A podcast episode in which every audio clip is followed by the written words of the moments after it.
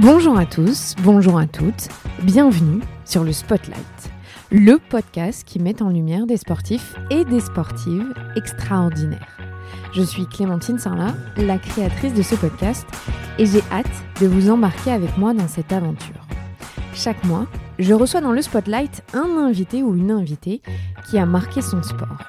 Je vous permets d'en apprendre bien plus sur ces sportifs, leur personnalité, leur parcours et de prendre le temps de les connaître. Je vous emmène derrière le spotlight, là où ils se construisent, là où le rêve commence, là où la vie prend tout son sens. J'espère que vous serez aussi émerveillés que moi en les découvrant d'une autre manière. Avant de passer à l'épisode qui suit, petit rappel, si vous aimez le spotlight, abonnez-vous sur la plateforme sur laquelle vous écoutez et mettez 5 étoiles. Ça aide vraiment ce podcast à se faire connaître. Et si vous laissez des commentaires, sachez que je les lis tous. Pour ce septième épisode, je vous fais découvrir la deuxième partie de l'entretien avec Vincent Clair. Vincent a terminé sa carrière de rugbyman il y a un an, à l'âge de 37 ans. C'est à Toulon qu'il a raccroché les crampons. Ce n'est pas le scénario qu'il avait envisagé et pourtant, ces deux saisons au RCT ont été une grande bouffée d'oxygène où il s'est senti à la maison tout de suite, où les joueurs ont tout fait pour qu'il inscrive ce centième et ce cent unième essai. Mais sa rupture avec le stade toulousain était douloureuse et difficile à digérer.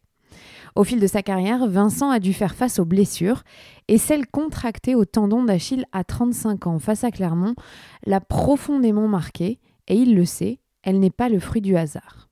Très bonne écoute pour cette deuxième partie du podcast Le Spotlight.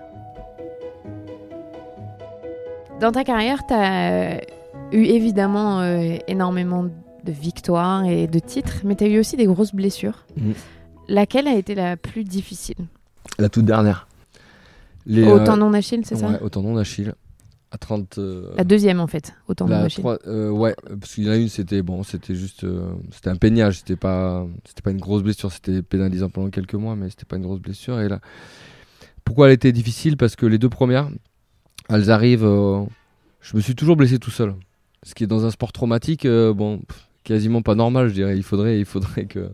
T'aurais envie qu'on t'ait rentré Ouais, dedans pour voilà, te dire que c'est à cause de lui. dire, Parce que je me suis toujours blessé à cause de, de la fatigue ou d'un facteur psychologique. Les deux, les, deux, les deux premiers genoux, je me blesse post, je me blesse post Coupe du Monde. J'avais trop joué, j'étais épuisé. Et voilà, le genou a fini euh, Par me rappeler à l'ordre Mm. et, et me dire stop. Quand j'arrive à Toulon, c'est différent. Je me connais pourtant par cœur et je sais que ça va pas, qu'il y a un truc qui va pas, mais sauf que j'arrive dans un nouveau club.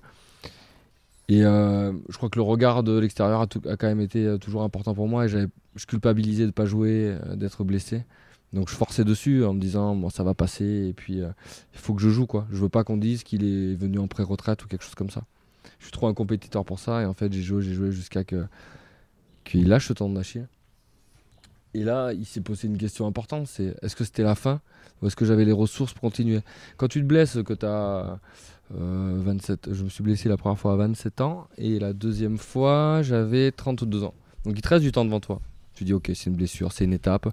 Il faut que tu te reconstruises, c'est dur, mais euh, tu te dis voilà, il faut que je revienne fort. Tu te poses même pas la question de, de la suite. Là, euh, je me suis dit est-ce que j'arrête Euh, J'ai eu beaucoup de témoignages, j'ai eu beaucoup d'appels de sympathie. Sauf que je savais pas si j'allais revenir. Je connaissais pas cette blessure, le tendon d'Achille. Tout le monde voit ça comme quelque chose de dramatique et que tu peux surtout pour un C'est vrai que ça fait sprinter. Ouais, Mm. ça fait peur. Donc j'ai été très vite opéré. Euh, et après, je me suis posé la question. J'ai discuté avec beaucoup de monde et il y en a pas un qui me disait la même chose.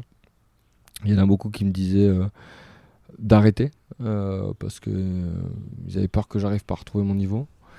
Et en fait, euh, j'ai commencé ma rééducation, puis à un moment donné, je suis allé voir Jacques Piacenta, euh, qui, euh, voilà, qui Un est grand coach ouais, un grand coach d'athlète, qui a été à la scène, qui prenait plus de plus de plus d'athlètes.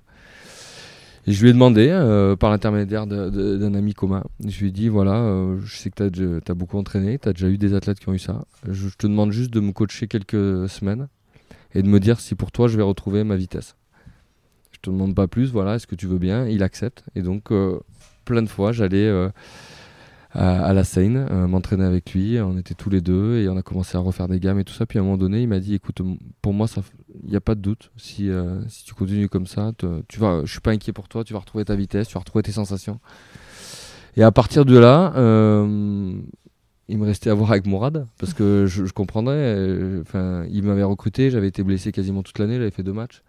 Il pouvait me dire, écoute, euh, voilà, t'as as 36 ans, Au revoir. on passe à autre chose. Et je l'aurais compris, je n'en aurais pas voulu. Et il m'a tendu la main une deuxième fois. Il déjà, il m'a tendu la main quand c'était mal fini avec Toulouse. Et puis là, il me tend la main, il me dit écoute, vas-y, feu, euh, on le tente. Et il me fait confiance une deuxième fois. Et, euh, et voilà, il y avait de la pression parce que je me suis dit voilà, maintenant, il faut que, il faut que tu joues. Je m'étais dit voilà, tu as 36 ans, 37 ans. Il faut que tu sois au niveau. Je voulais faire en gros un tiers des matchs, tu vois, pour, pour Ouais, aider l'équipe. puis juste, euh, t'as la pression extérieure de, de nous, les médias, parce que, parce que tu te rapproches du record, Voilà, parce y qu'il il y y a, le record d'essai, et c'est vrai que ça. A un enjeu quand même. Ouais, il y a un enjeu. Il y a un enjeu derrière. Et du coup, c'est hyper stressant parce que une fois que j'ai pris la décision, euh, il y a plein de gens qui y croient pas, qui sont pas d'accord avec moi. Et, et puis finalement, les sensations reviennent. Et puis euh, voilà. Puis il y a quand même un groupe super à Toulon et euh, des joueurs euh, qui ont beaucoup d'expérience, qui sont importants pour moi dans, dans ma reconstruction. Euh, Guillaume Guirado, Mathieu Bastaro, Matt Guito, Juan Lobé, Brian Abana. Qui c'est la belle génération. Ouais, il y a une belle génération et donc du coup tout le monde se resserre autour de moi parce que quand, quand tu arrives dans un nouveau club et que tu es blessé, tu peux vite être mis à l'écart et vraiment tout le monde m'a tendu la main et a été très proche de moi et Après, t'arrives, t'avais pas 19 ans non, et tu venais pas de non Grenoble. non tu- mais tu, te tu- oui, il y avait ta carrière quand même derrière exactement toi. et donc ça aide, c'est c'est évident. Mais les gens, enfin les, les joueurs, le club, la, la région, euh, ils ont été top avec moi. Ils m'ont pas fait sentir de, de culpabilité. Moi, je la ressentais, mais, euh, mais pas de l'extérieur. Ça venait pas de l'extérieur. C'était que moi. Et puis voilà, puis ça se passe euh, comme ça se passe. L'année est plutôt, plutôt sympa. Je me fais plaisir euh, à l'entraînement, sur les matchs que je joue, je me fais plaisir. Je finis par battre ce record sur le dernier euh, match avec Toulon. Le 101e essai. Voilà, de manière très symbolique en plus. de- comme j'aime le rugby finalement.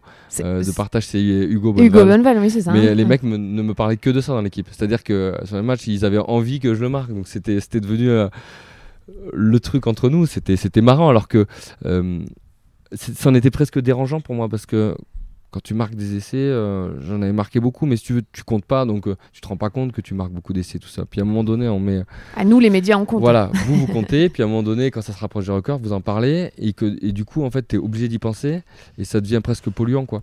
Le 101ème, pas trop, le centième a été dur. Le centième a été dur parce que je courais un peu après, euh, j'avais envie de me débarrasser de ça, j'avais envie de m'en débarrasser, quoi. Puis j'avais envie de marquer pour Toulon, il y, y avait plein de choses, et, du coup, à un moment donné, je pense que j'abordais euh, mal mes matchs, quoi. Et, euh, En il- fait, t'as pas pris de plaisir finalement à marquer ce centième essai. le centième, c'était un soulagement, tu vois. Ouais. 101ème, après, battre le record, presque c'était anecdotique, je m'en, je m'en foutais. Mais, mais ce centième essai, euh, parce que j'avais besoin de marquer avec Toulon, euh, vraiment, il- ça a été, un, ça a été ouais, un soulagement. Je me suis libéré de ce poids parce que je savais qu'après, on m'en parlerait euh, presque plus. Ou, ou au moins maintenant, euh, on te mettait plus la pression. Ouais, c'est bon, c'était fait, on pouvait, Ouais, c'est ça, euh, on vient à parler en disant waouh, bravo, euh, tu l'as fait quoi. Ouais, mais c'était, ouais, c'était, euh, c'était dérangeant ce, ce moment. c'est vrai, c'était dérangeant. J'imagine.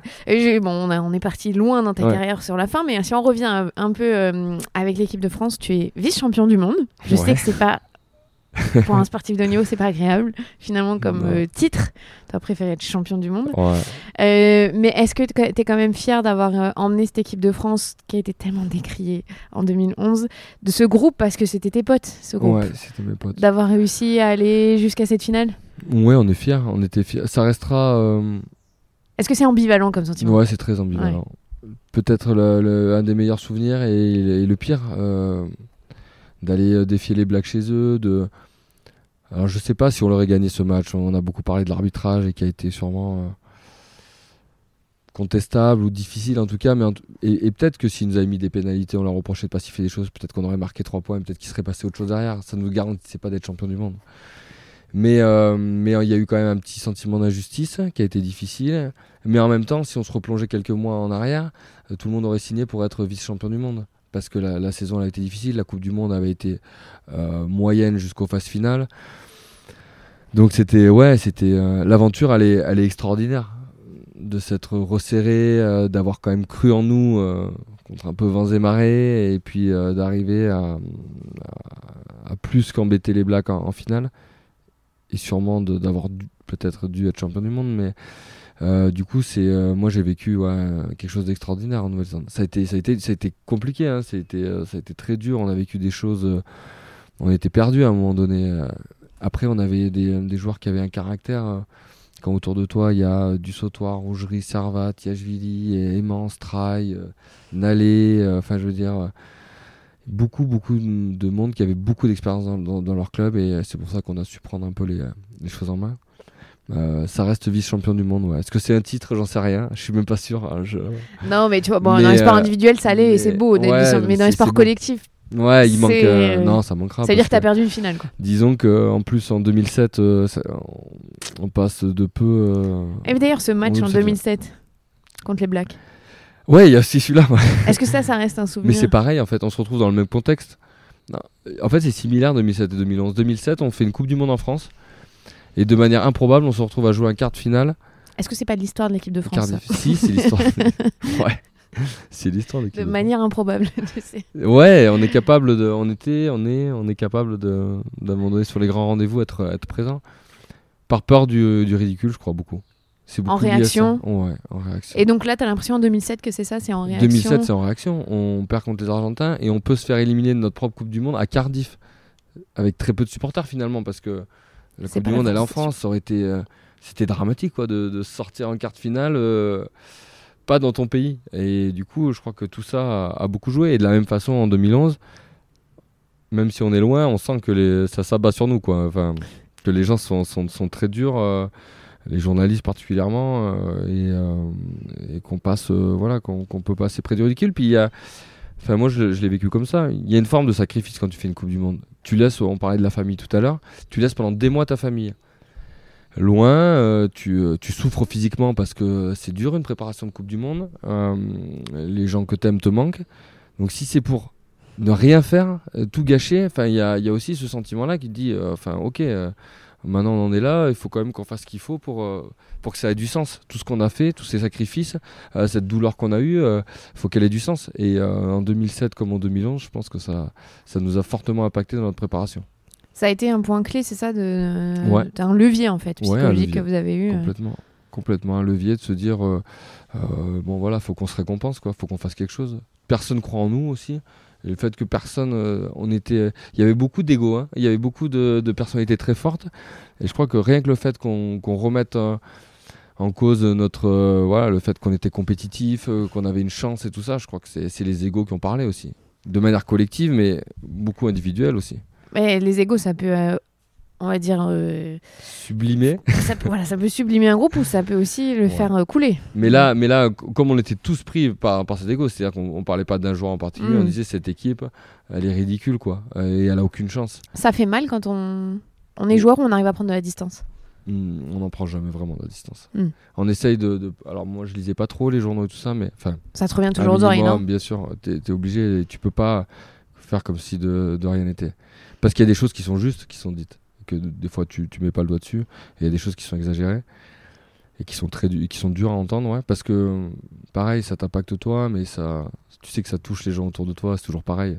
C'est que t'as pas envie de faire souffrir autour de toi, et en fait tu te dis on n'est pas performant, et du coup, euh, nous c'est une chose, mais euh, ceux qui sont dans l'entourage proche, ils sont tristes pour nous, et c'est ça qui est dur à vivre plutôt. Et euh, tu t'es déjà expliqué avec un journaliste avec qui euh, t'étais pas d'accord ou qui avait peut-être euh, dit des choses qui ont fait du mal à ta famille? Une fois, une fois, mais très peu. Jamais sur le, jamais sur le contexte sportif. après ça reste, ça reste leur avis, donc, qui est partagé. Je trouvais ça juste ou pas juste, mais ça restait qu'un avis de journaliste d'une personne. Donc euh, j'ai jamais eu besoin de, demander des, justificatifs ou, de prouver. Euh, après c'était à moi de prouver sur le terrain. Et de la même façon quand on disait des choses positives, euh, bon ça, me faisait plaisir mais pas plus que ça quoi. J'avais pas mal de détachement par rapport à ça. Mais j'ai jamais eu le sentiment de devoir. Après je je, je je leur parlais pas spécialement à ceux que j'aimais pas mais euh, et peut-être plus en vieillissant j'arrivais un peu plus à être euh, avoir un peu plus de répondants. Quand on est jeune on n'ose pas trop dire les choses peut-être un peu plus mais je voulais pas donner trop d'importance non plus à ça. Euh, la seule fois où je me suis expliqué c'était sur plus de, de l'extra sportif et, et là quand tu rentres dans de l'extra sportif là c'est là c'est dérangeant je trouve. C'est dérangeant parce que tu touches beaucoup de monde autour et puis ça a pas de ça a pas d'intérêt pour toi. Enfin quand tu es joueur ça a pas d'intérêt ça a pas de sens de, tout mélanger Et euh, ça, ça, ça m'avait touché. Et donc là, je m'étais expliqué. Parce que je, je sais que les joueurs ont parfois un rapport euh, ambigu avec les journalistes, et j'entends, je comprends. Mais en France, par rapport aux pays anglo-saxons, et peut-être que tu t'en es déjà Mhm. rendu compte en allant à l'étranger, l'extra-sportif au pays, dans les pays anglo-saxons, on ne parle que de ça finalement. Très Vous, violent. ouais. vous quand même, vous, On est un peu protégé. Oui, vous avez euh, en France le journalisme. on- on- on- pour avoir côtoyé les journalistes Mm. rugby presse écrite, je sais qu'ils ils savent des choses sur la vie privée des joueurs qui n'écrivent Ouais, pas. Mais on le sait pas, nous, à l'époque. Enfin, C'est ça. Est-ce que quand t'es joueur, tu t'en rends compte ou tu l'as compris non, plus tard j'ai compris plus tard. Parce que les anglo-saxons, enfin, notamment les All Blacks, il y a, y des Ouais. histoires. Eux, ils prennent un peu plus- ouais, ils prennent ça. Après, ce que je peux comprendre aussi, il y a, il y a quelque part, un- il y a, quand tu es sportif de haut niveau, il y a un devoir d'exemplarité, vraiment. Donc, euh, tu de, es connu, tu es médiatisé, donc tu peux pas faire n'importe quoi. Tu le ressens ça? Tu le ressentais pendant ta carrière? Ah, euh, oui. Ouais. Enfin, oui. Je pense que tout le monde le sent. Non. N'en prend pas conscience. Non, mais je crois que c'est important, mais comme euh, euh, d'être respectueux de- avec les supporters, être ouvert, je crois que voilà, on est toujours plus ou moins euh, euh, dans la bonne humeur pour répondre à quelqu'un, pour signer un autographe et tout ça. Ça dépend. Voilà, et nous aussi, on a nos nos, nos humeurs, mais, euh, mais je crois que ça fait partie du, du truc. Quoi. Euh, les gens sont en attente d'avoir une proximité avec les joueurs, de pouvoir leur parler de temps en temps, euh, d'être présent auprès des, des partenaires. Il y a des contraintes dans, dans le sport professionnel. Et le fait d'être un peu exemplaire, ça n'empêche pas de, de sortir, de, de bringuer De tout ça, ouais, de vivre, exactement. ça, c'est... Mais il y, a, il y a un peu d'exemplarité à avoir. Mais après, c'est vrai que quand ça va trop loin, quand, quand les journalistes s'immiscent dedans, c'est devenu peut-être c'est une mode aussi anglo-saxonne euh, qui, qui s'est un peu rapprochée de, de la France. Quoi. Tu Ou les réseaux sociaux aussi, tu sais. Qui les ont- réseaux sociaux. a- Mais euh, non, c'est plus ça qui, qui touche les joueurs. Et, mais après, je crois qu'il y a des journalistes qui font très bien leur job aussi. Bien sûr. Non mais attends, tu vois ce que je veux dire C'est qu'on peut pas. Après, on peut, on peut tout dire. Il, il faut créer euh, de la même façon un, un rapport de confiance. T'as plus envie de te livrer à quelqu'un quand t'as confiance en lui que euh, quand t'es quand es sur la défensive. Donc après, c'est aussi aux journalistes de trouver la bonne distance euh, pour euh, continuer à avoir de la proximité et pour avoir des choses intéressantes avec les joueurs. Parce que je me suis rendu compte en faisant les interviews euh, que je fais pour ce podcast, à chaque fois la question des journalistes revient. Euh, tu vois, Renaud Lavilloni disait qu'il a, il a une blacklist. Il y a des journalistes à qui il va très très peu parler euh, et d'autres avec qui il va être très à l'aise. Dans ta carrière, tu as eu ce rapport-là aussi où tu savais, lui, j'y vais pas. Ou, je dis lui Ouais. parce a, j'en suis témoin, il y a que des hommes. Il y a que les hommes, c'est vrai. Ouais, tu vas, tu réponds pas. Il y a des gens où, qui te demandent une interview, tu, tu la fais pas, t'as Ouais. pas envie. Mais Tant pis si tu passes pour celui qui est ouais, Hmm. t'as pas envie. Mais parce que t'as pas envie de raconter des choses. euh, à des personnes en qui t'as pas ouais, confiance. Oui, exactement. C'est c'est que ça. Mais c'est eux qui. Enfin, c'est que ça, je crois. Le, le rapport humain, il est très important. On n'est pas. Je veux dire, euh, sportif et journaliste, c'est euh, on, on- on travaille ensemble, on fait la même chose. Le but d'un journaliste, c'est de retranscrire l'intérieur de ce qui se passe, d'avoir des, des infos un peu que les autres n'ont pas. Donc, euh, on peut créer ça que par de la confiance, j'en suis persuadé. Donc, bien sûr qu'il y a. Alors, il n'y avait pas de blacklist parce qu'il y a des conférences de presse euh, très ouvertes. Oui, en Donc, sport collectif, vous avez dit c'est on est, différent on est obligé, mais il y avait oui des gens à qui on faisait des choses et à qui on donne des accès qu'on donnait pas aux autres. Et est-ce que le fait d'être passé consultant maintenant pour Canal+, t'as ouvert les yeux un tout petit peu sur euh, ce que ça veut dire d'être de faire partie du monde euh, journaliste et et t'as peut-être plus de recul et euh, t'as compris des choses ou t'avais déjà conscience de ça? En fait, c'est plus euh, avec mon regard de sportif, je me suis dit quel, journa- quel journaliste j'aimerais être en fait. C'est plus, euh, c'est plus ça. Et je pense qu'on peut, on peut tout dire. On peut, on peut critiquer parce que je pense que la critique, elle est, elle est normale et elle est nécessaire. Et c'est le ton, c'est euh, les arguments euh, qui, qui sont importants là-dedans. Euh, donc voilà, j'essaye de, de m'y tenir et, je pense qu'un joueur il peut comprendre une critique si elle est objective parce que on a le droit à l'erreur. Bien sûr que si tous les joueurs faisaient des matchs parfaits et que tout le monde, tout le monde faisait des choix parfaits, euh, on s'ennuierait. Bien sûr qu'il y a des erreurs et que, c'est ça aussi qui fait progresser. Je crois que l'échec, moi ce que j'ai aussi appris dans le, dans le rugby, c'est que l'échec il est important pour passer des étapes. Donc euh, il faut le valoriser aussi quelque part l'échec. Donc c'est ça fait partie ça fait partie de, de la vie du sportif et de la vie tout court. Mais voilà, je- le fait de passer de l'autre côté, j'ai envie que qu'on dise de moi que je suis objectif quoi, que je peux être critique parce que je pense qu'il faut pas être euh, lisse, mais que je le fais de manière euh, assez construite et assez assez intelligente quoi. Et est-ce que tu es objectif avec Grenoble et avec Toulouse? Tu arrives quand même ou pas? Ben, Ça serait humain de dire non. hein. Je- Non, je crois que je le suis encore plus. Euh, parce que pour, de la même façon que, tu vois, qu'on ne dise pas, ah ouais, il a dit ça parce qu'il est toulousain. euh, après, j'ai mes chouchous, donc peut-être que euh, je, vais, je vais en protéger, euh, et encore, et encore que pas, pas tant que ça. Hum, non, je crois que. En plus, je suis tombé, euh, je démarre une année de consultant avec euh, notamment Toulouse où euh, franchement il y avait C'est pas l'année avait- de cette année. C'est pas leur saison il y cette avait que année. du positif à, à dire donc c'était plus facile pour démarrer C'était la meilleure saison. Tu- exactement Juste avant qu'on démarre, hier, tu m'as dit, euh, donc euh, Stade Toulousain a fêté son titre ce week-end, que ça arrivera plus jamais ce qu'ils ont fait, c'est exceptionnel. je pense ouais enfin je vois pas comment euh, tout ce qui s'est passé est extraordinaire au Stade Toulousain cette année on pensait que l'effectif était pas assez conséquent et qu'ils allaient manquer de profondeur de banc Tu le pensais trop aussi jeunes. Ouais, je le pensais aussi. Je pensais que ça serait dur de, avec un effectif aussi jeune et euh, ils n'avaient pas pu peut-être recruter au- euh, autant qu'ils voulaient. Ils allaient jouer la Coupe d'Europe, le championnat. Ça me paraissait euh, énorme de pouvoir, avec du turnover, avoir les mêmes résultats. Et puis il y a des joueurs qui se sont révélés de partout. On- ils finissent la saison avec euh, un talonneur qui est peut-être le numéro 4 et qui va peut-être faire la Coupe du Monde. Peato Movaca. Voilà, Peato Movaca. euh, on a des joueurs qui venaient d'être champions du monde, mais ceux qui ont été champions du monde des moins de 20 ans, ils n'ont pas tous confirmé comme l'a fait Romain Tamac. On a Thomas Ramos qui est arrivé de, de Pro D2 et qui, fallait qu'il refranchisse euh, un cap. des joueurs comme Arthur Bonneval. Tous, un joueur euh, euh, Clément Casté qui revient d'une grave maladie Mhm. deux ans après, qui est sûrement un, un- un des meilleurs.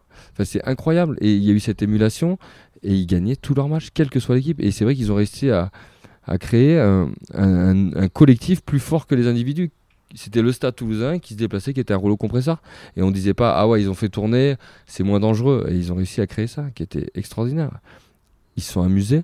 Ils ont réussi à aussi euh, transmettre euh, le plaisir qu'ils avaient entre eux et sur le terrain. Je crois que ça leur ressenti, ça fait du bien au rugby français. Dans le rugby français, il a souffert pendant, pendant 2-3 ans. Ça fait euh, globalement, que ce soit le championnat, l'équipe de France, euh, il y avait beaucoup de négatifs autour du rugby. Et je trouve que là, au-delà de leur titre qui est mérité, je trouve qu'ils ont, ils ont fait rayonner le, le rugby français et c'est ça qui était chouette. Ils s'amusaient, ils sont jeunes ou moins, parce qu'il y a un équilibre entre les plus anciens qui sont revenus à leur meilleur niveau. Sébastien Bézi, qui était un peu moins bon pendant un ou deux ans, là, exceptionnel. Euh, ils- on savait plus qui choisir quoi, sur le terrain. Maxime Médard, Johan Huget. On trouve des recrues, Justin Colby, euh, qui est un extraterrestre. Enfin, je veux dire, tout, à tous les postes, euh, on a l'impression que. aligné. Ouais, c'était aligné. Il y avait les, ils avaient les planètes avec eux et c'est. Je trouve que c'est un super signal pour le, pour le rugby français. Je repense juste à ce que tu disais sur la, la génération, sur le fait que c'était un collectif, c'était la même chose pour vous. Enfin, de toute façon, quand on pense au Stade Toulousain, je pense maintenant, on pense quand même beaucoup à votre génération, à votre époque, euh, tout ce que vous avez gagné. Euh, et pourtant, toi, en 2008, c'est la première fois qu'il y a un titre, tu te blesses juste Ouais. avant. Je me blesse juste avant. Est-ce que tu disais que c'était pas ta pire blessure, mais, mais sur le si, coup, elle a, elle, a, elle a été dure. Et j'ai eu du mal au début à me sentir champion de France. Et c'est là où. euh, Je, bon, je sais pas si j'ai eu un rôle ou pas, mais. Je suis allé d'abord voir là, euh, samedi soir, les joueurs qui, euh, qui ont été qui, blessés étaient- qui ont été blessés Mm. ou qui ont, ou par choix n'ont pas été sélectionnés alors qu'ils ont fait toute l'année. Pour leur dire, vous êtes champion de France. Parce que tu as, toujours euh, l'impression que si t'es pas sur le terrain, t'as pas été champion. Et les gens autour sont importants pour dire tout ce que vous avez construit. Ils sont champions, euh, ces 23 mecs-là, mais parce que aussi vous avez fait ce qu'il fallait pour les mettre dans ce confort-là, pour pouvoir finir avec 15 points d'avance sur le deuxième. Donc du coup, euh, il y a eu un match de moins, avoir de la fraîcheur, euh, les laisser se reposer à des moments clés. Donc ouais, vraiment, vous avez été important. Vous êtes champion. Et, euh, Et donc Qu'est-ce qu'ils t'ont dit ben, je crois que ouais, ils ont, euh, Ça leur fait ils ont compris parce que j'ai j'ai vécu la même chose. Et, euh, et, euh, ça a mis un peu de temps, ça a mis quelques minutes, mais vu après comme ils ont euh, profité du truc, euh, j'ai aucun doute, ils se sentent champions. Mais, to- mais toi, tu tu t'es pas senti champion tout de suite. Pas tout de suite. Et, mais quand même, après, tu as eu un moment, tu as basculé, tu t'es dit, bah si, quand même. Ouais, je me, je me suis le- blessé fin avril. Il restait un mois de compétition, donc. Et, et vous avez fait finale Coupe d'Europe et ouais. euh, champion de France euh, en 2008. j'étais pas tout seul aussi. J'étais avec un bon quelqu'un qui, est- qui est très, enfin, dont je suis très proche, qui est Clément Poitrenon, qui s'est blessé pareil. Donc on a vécu la même chose. On l'a vécu ensemble en fait. On était tous les deux et on l'a vécu ensemble et euh, Ça t'a fait du bien. Et ça m'a fait du bien, ouais, que de le vivre tout seul. euh. Donc on, on loupe, ouais, on loupe, c'est, on loupe la finale de Coupe d'Europe euh, contre le Munster et on, et on a la même émotion. On est, voilà, on est, on a à peu près la même sensibilité. Donc du coup, on l'a vécu ensemble, c'était plus facile. Et puis finalement, on a fini par se sentir champion, mais on avait quand même besoin de le revivre sur le terrain, quoi. Donc Après 2011, 2011-2012, Ouais. même si on se sent champion, on a envie quand même d'être champion sur le terrain et euh, voilà, il fallait qu'on le vive. Alors, ce serait quoi ton plus beau souvenir avec le Stade toulousain? Il y en a. Bah, le Capitole. Euh, le moment où. Il y en a eu beaucoup. Euh, euh, il y en a eu beaucoup. Alors, il y, a, à la fois. Hors victoire, c'est la première fois où je suis rentré dans le vestiaire. Moi, ça me paraissait irréel. La première fois, on m'a remis le maillot dans le vestiaire. c'était à Montauban. Et j'étais à côté d'Émile Ntamak. Et on m'a remis un maillot du Stade Toulousain et euh, je crois que j'ai pris conscience de ce que ça représentait d'avoir les cuissons euh, dans les mains et tout ça. Et là, ça avait été un moment. J'ai dû prendre un peu de recul, me dire, ouais, t'y es quoi. T'as ton premier maillot du Stade Toulousain. Je regardais autour de moi. Il y avait euh, Fred Michala, Clément Poitrelot, Nico Jean-Jean, Xavier Garbajosa, Michel Marfin, Mylène Tamac. Enfin, c'était juste extraordinaire d'avoir ces gens autour de moi. Et je réalisais pas, donc ça les, premières fois, quand même, quand tu découvres quelque chose, euh, le premier titre européen, euh, la première fois qu'on est allé au Capitole, t'as quand même quelque chose de. Donc tu veux dire la ferveur, t'as quand même dit le Capitole, donc c'est la ferveur quand même des supporters face à ce que vous avez. On se rend pas compte de, de, de l'attente, de l'engouement que c'est. Et quand tu connais pas, moi j'arrivais de Grenoble, on t'en parle, tu vois des images. Et d'ailleurs, c'était leur, leur, leur, premier mot à, tous les jeunes joueurs. C'est, euh, on l'a vu à la télé il y a 10 ans, on a envie de le vivre. Franchement, d'arriver au Capitole, d'avoir 20 ou 25 000 personnes devant soi et de communier pendant quelques minutes, ça dure quelques minutes finalement. Après, il te reste la tournée des bars et tout ça, mais ça, ça dure plus que voilà, quelques ça minutes. Dure quelques minutes, mais c'est passé.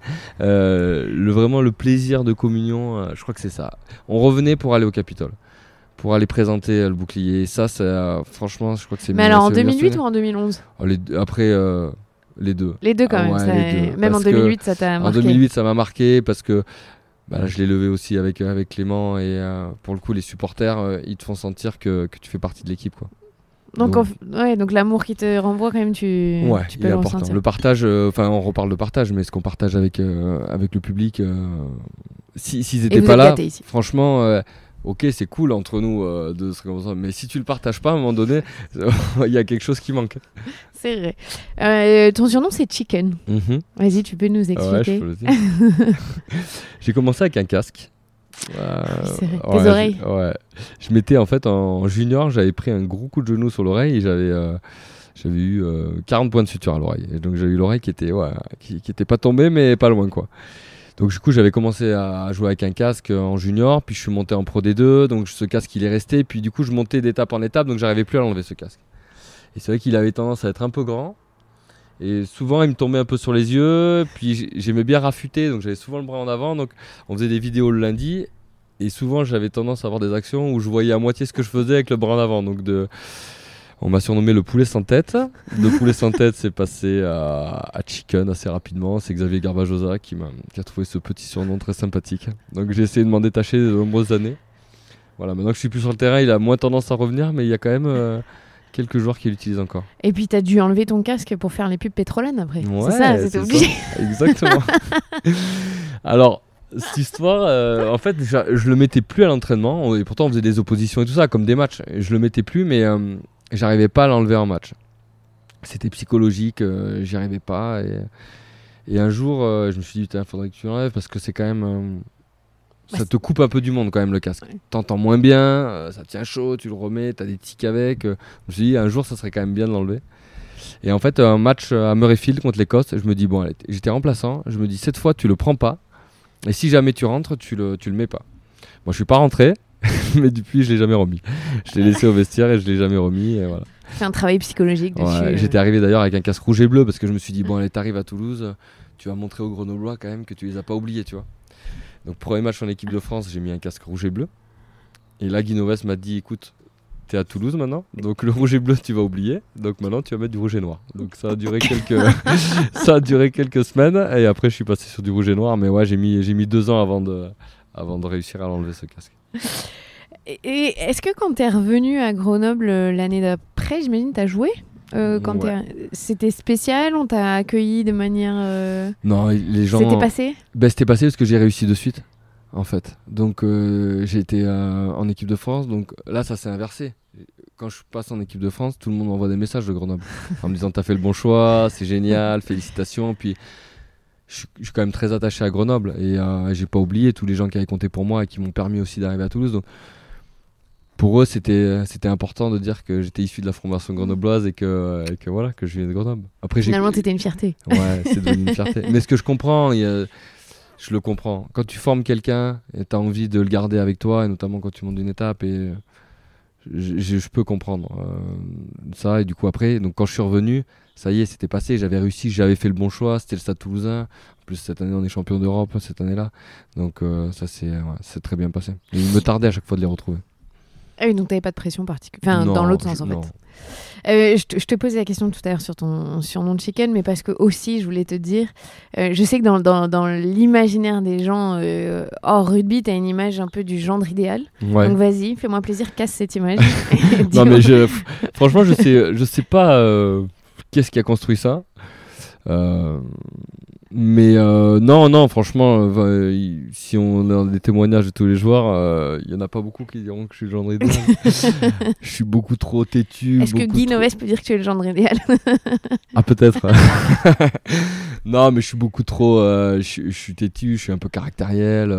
Après, je crois que je suis très ouvert, je suis très, enfin, j'aime euh, ce que m'a apporté le, rugby et la notoriété, c'est de rencontrer beaucoup de gens. Mm. J'aime beaucoup discuter, rencontrer des gens euh, euh, connus ou anonymes. Je veux dire, c'est pas le, truc, mais je prends du temps avec les gens et ça me, ça me pose aucun problème. Et je crois que c'est la, c'est la proximité qui a fait ça. Et que je prends vraiment du, plaisir à, croiser les gens et j'étais quelque part conscient de la chance que j'avais.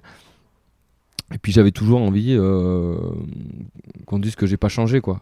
Ça c'était aussi mon, truc de dire euh, si un ça m'est déjà arrivé hein, on me dit oh putain t'as changé toi putain je supportais pas ça. Donc euh, j'avais envie de me protéger de, ça et de d'être celui que j'avais toujours été malgré la notoriété ou, le fait d'être devenu professionnel. C'est plus ça qui m'a donné ce, ce côté genre idéal, je pense. Mais après, non, j'en suis, suis très loin, je pense. ouais, écoute, ça, peut-être permettra à des gens qui t'avaient vu d'une image lisse. De... Non, mais après, ça m'a jamais dérangé en plus. C'est vrai qu'il y a pire quand même. Non, mais franchement, c'est. Euh, ouais, il n'y a pas de.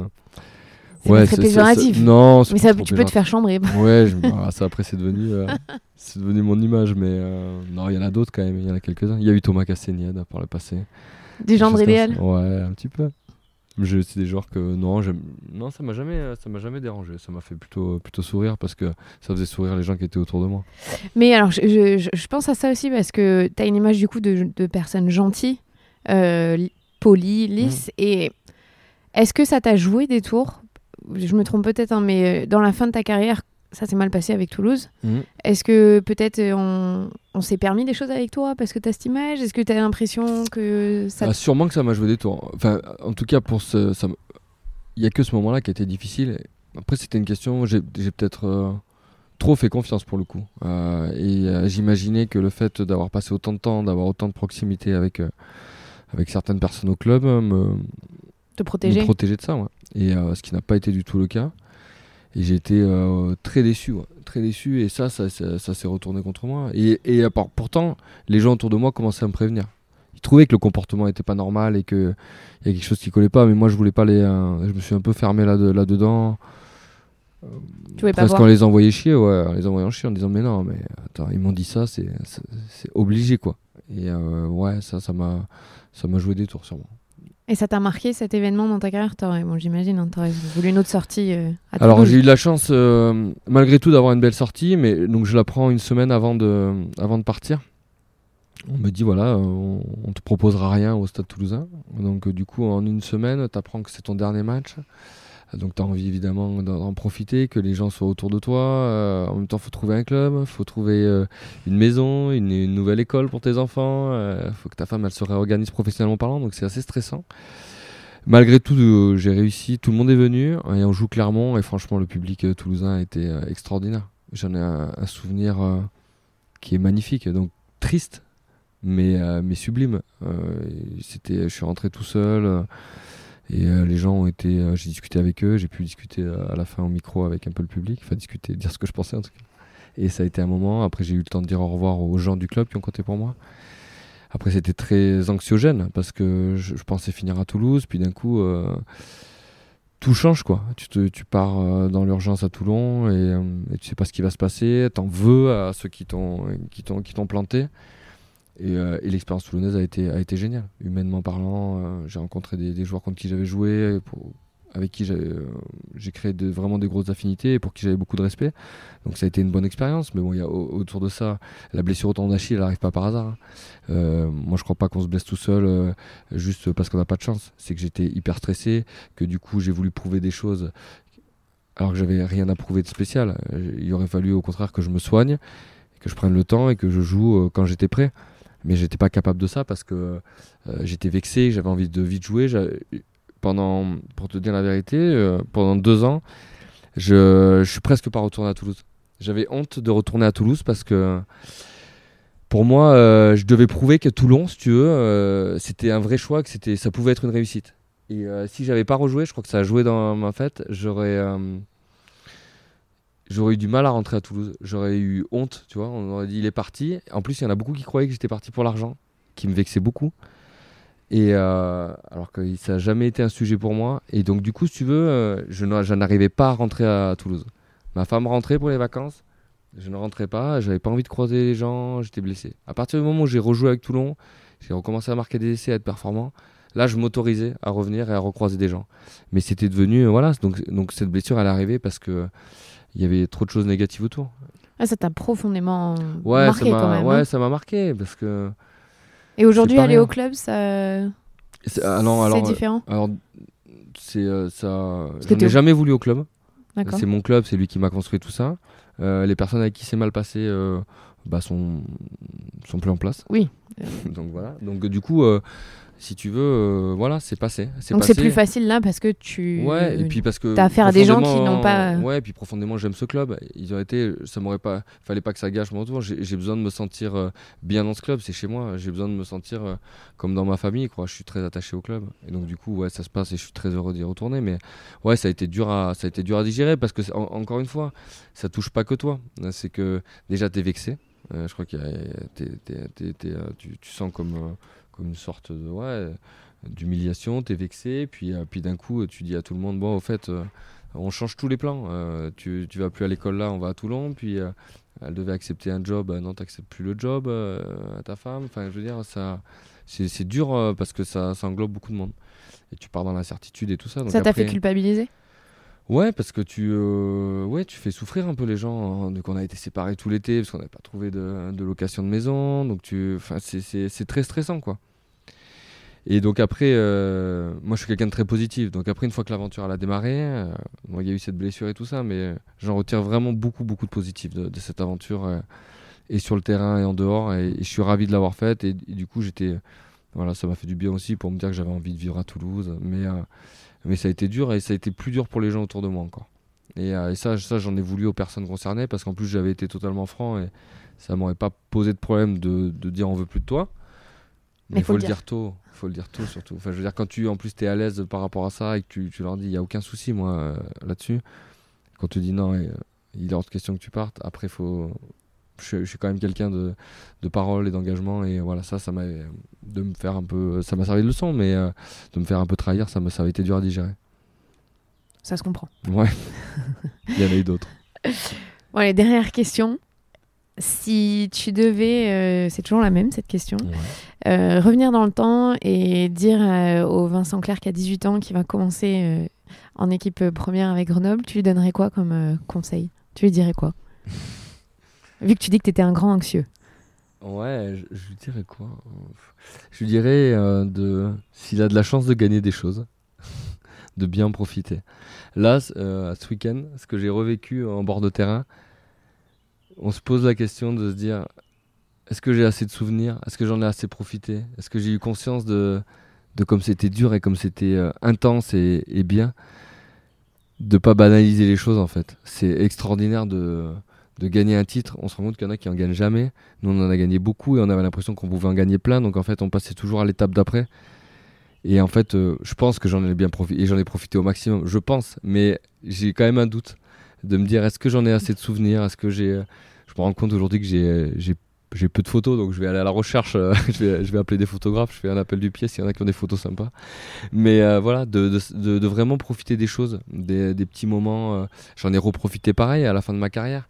Les moments dans le bus, quand tu croises des supporters. Quand tu sais que c'est la fin, là, c'est pas pareil. Fin, t'en, t'en, reprofites, mais de pas banaliser les choses. Que vraiment, c'est, c'est une parenthèse extraordinaire et que, et que chaque moment est vraiment exceptionnel à vivre, d'être entre copains, de vivre le quotidien, d'être avec ouais, des amis et on fait du, sport ensemble, c'est notre métier, c'est quelque chose de, rare. Et, et, les titres là, ces moments-là, ces moments précieux, ouais, de, de, bien profiter, d'essayer de, de les marquer. je crois qu'après le corps en est marqué, ça j'en suis persuadé. Quand je suis revenu au Stade de France, euh, j'étais profondément ému, mais euh, c'est les lieux en fait euh, qui, qui, font que ça remonte à la surface. Donc quand même, il y a quelque chose qui, qui se passe quand, es, quand tu gagnes un titre, quand tu vis une émotion.